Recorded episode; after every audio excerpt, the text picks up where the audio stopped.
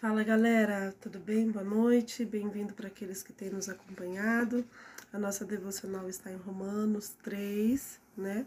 O versículo a qual destacou para mim está no versículo 10, que fala assim: Não há nenhum justo, nenhum sequer, né? E o bacana é que ele enfatiza duas vezes: não há nenhum justo, nenhum sequer, ou seja, né? Devemos pensar sobre isso. E pensando sobre isso, sobre a justiça, as pessoas confundem muito, é, achando que você fazendo uma boa obra, uma boa ação, ela acha que se torna uma pessoa justa, né? E aí elas começam a fazer essas pequenas ações, seja numa entrega de uma cesta básica, uma esmola, é, enfim.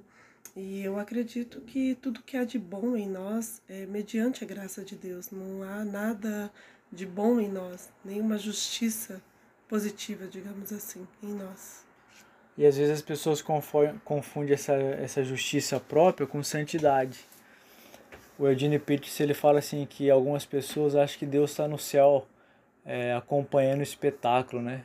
Nossa, ele fez uma boa obra, ele deu uma cesta básica. Nossa, ele pagou uma conta de uma pessoa que estava necessitada. Tudo isso é válido. Mas se a gente fizer isso pensando em retribuição divina, é consciência religiosa, é um conceito errado. Ah, eu vou fazer bastante coisa pelas pessoas que eu vou ser purificado, Deus vai me aceitar, ele vai continuar apreciando o espetáculo e eu vou ficar muito bem com ele. Não, é errado, ninguém existe nenhum justo. Não existe nada de bom em nós que Deus um dia olhou e falou assim: Nossa, existe uma fagulha ali de coisa boa nesse coração e eu sou irresistível por ele. Não. Em nós só existe pecado e injustiça. Tudo é graça de Deus para a nossa vida. Ericote, essa consciência religiosa, de uma justiça humana, né, de ser justo de forma humana, se mistura muito com essa religiosidade mais áspera.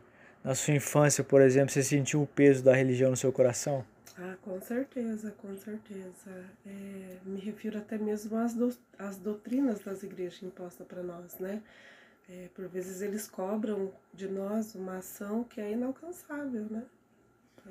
A gente às vezes acha que a gente é Superman, né? Então a, esse conceito de justiça própria tá como?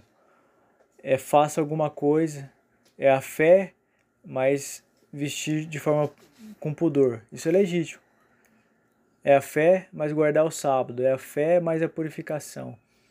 Então a religiosidade, quando ela é uma religiosidade complicada, ela sobrecarrega o coração das pessoas com culpa e com ansiedade, né? Porque elas acham, nossa, hoje eu pequei muito, então eu perdi minha salvação, eu deixei de ser justo diante de Deus.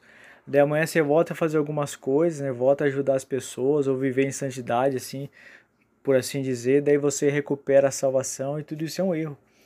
A salvação é dom de Deus. Foi nos dado gratuitamente. Tem três versículos aqui que estão interligados, que diz o seguinte: ó, somos declarados justos diante de Deus por meio da fé. Versículo 24: Mas Ele, em Sua graça, nos declara justos por meio de Jesus Cristo. E o versículo 28: Somos declarados justos por meio da fé e não pela obediência à lei.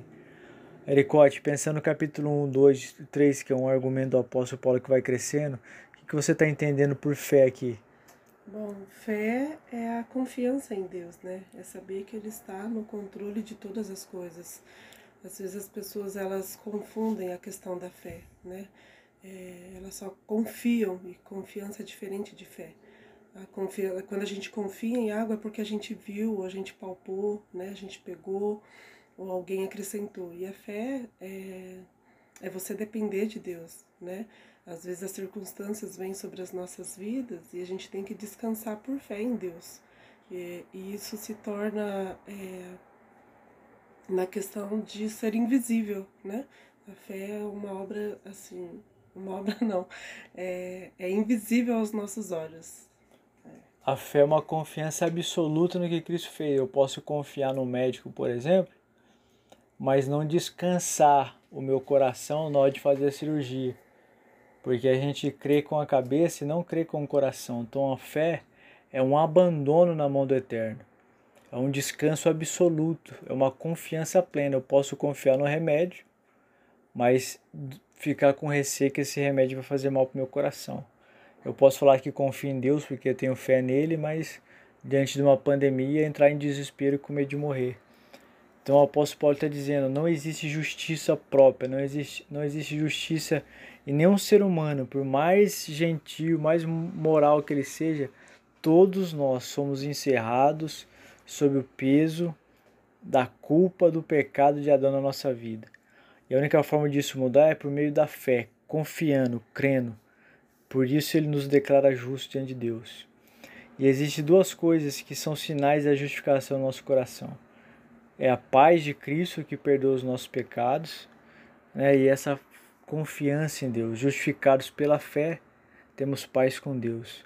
Eriquinha, compartilha rapidinho um momento assim da sua vida que, mesmo tendo fé, você ficou com ansiedade, principalmente nesse momento que você teve o um acidente. Ah, isso é verdade, né? É, dessa fase de isolação, que eu fiquei internada lá no hospital sozinha, foi assim um jogo de domínio que eu tive que ter, né? Então tinha noites ali que eu estava confiante de fato de que tudo estava no controle de Deus, mas a gente via assim, né? Situações ali dentro do hospital, é, complicações ali, né, na vida de outras pessoas e aí onde eu acabava um pouquinho desestruturando, né? Acho que foi assim bem complicado para mim, mas graças a Deus em todo o tempo a paz é, ele permaneceu em meu coração, né? Às vezes é, a gente acha que a gente tem um domínio de tudo, mas na verdade é o Senhor quem está no controle de todas as coisas.